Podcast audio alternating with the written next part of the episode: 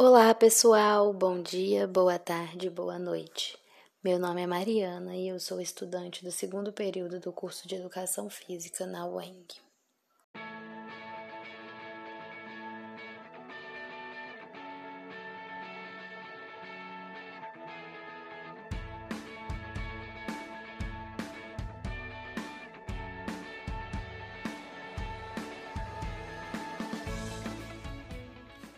Hoje, aqui no Lazerólogos, vamos falar um pouquinho sobre lazer, mediação e cultura virtual, tendo como referencial o artigo A Visibilidade e a Mediação do Lazer a partir do uso da hashtag Lazer em Imagens no Instagram, de Viviane Limeira e Alisson Araújo. Para isso, precisamos entender o que é o lazer e o que é cultura virtual. E você, já sabe o que é?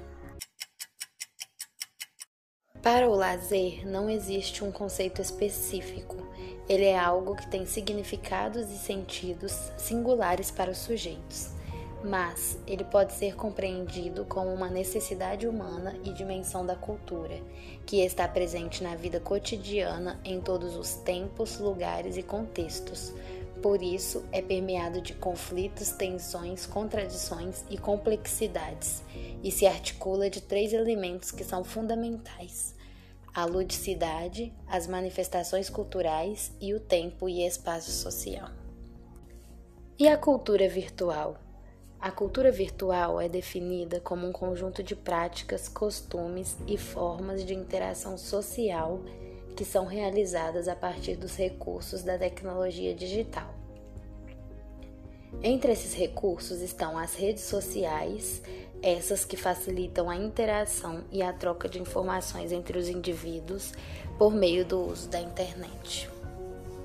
Bom, agora que já sabemos as definições, vamos pensar o lazer diante de tanta visibilidade e visualidades nas redes sociais, principalmente pelo Instagram. Sabemos que o Instagram tem a sua base na postagem de fotos e as pessoas sempre veem e postam os melhores lados de seus momentos.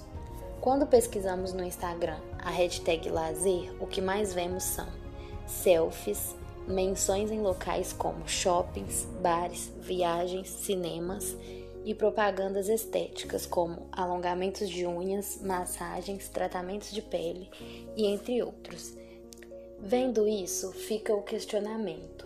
As pessoas usam a hashtag pois estão realmente vivenciando momentos de lazer ou só querem engajamento na rede? Além disso, surge mais uma problemática, pois quando as pessoas postam fotos com a hashtag lazer, vivenciando momentos bons, felizes e com muita diversão, o entendimento sobre o que é lazer se dá de forma distorcida e superficial fazendo com que cresça o senso comum que aborda a temática do lazer como algo perfeito e sem falhas.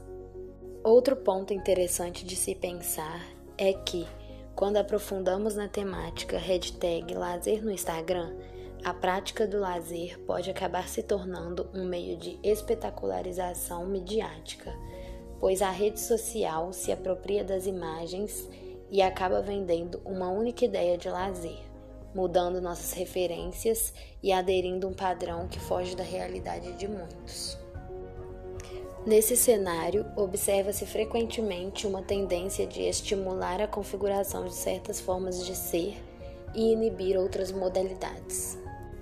Com isso, podemos tomar como referencial o livro A Sociedade do Espetáculo, do pensador, situacionista, cineasta e ativista francês Guy Debord na sua teoria, há uma dominação geral, quase que ideológica, das pessoas por meio do controle das imagens.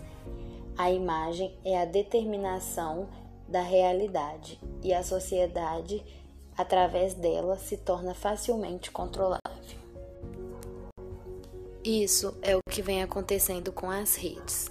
Quando se pesquisa hashtag lazer no Instagram, as pessoas acreditam que somente aquilo que estão vendo ali são práticas de lazer e esquece que essas práticas podem ser satisfeitas de diferentes maneiras e dizem respeito a âmbitos distintos, de acordo com a individualidade de cada sujeito.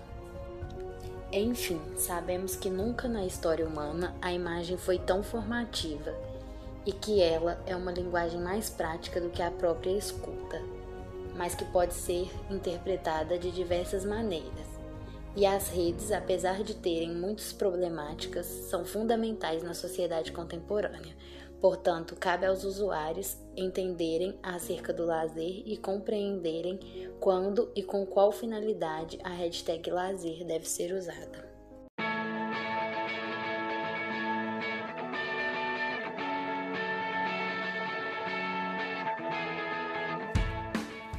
Estamos chegando ao final do nosso podcast e gostaria de agradecer a todos vocês que acompanharam esse episódio. Obrigada e até a próxima.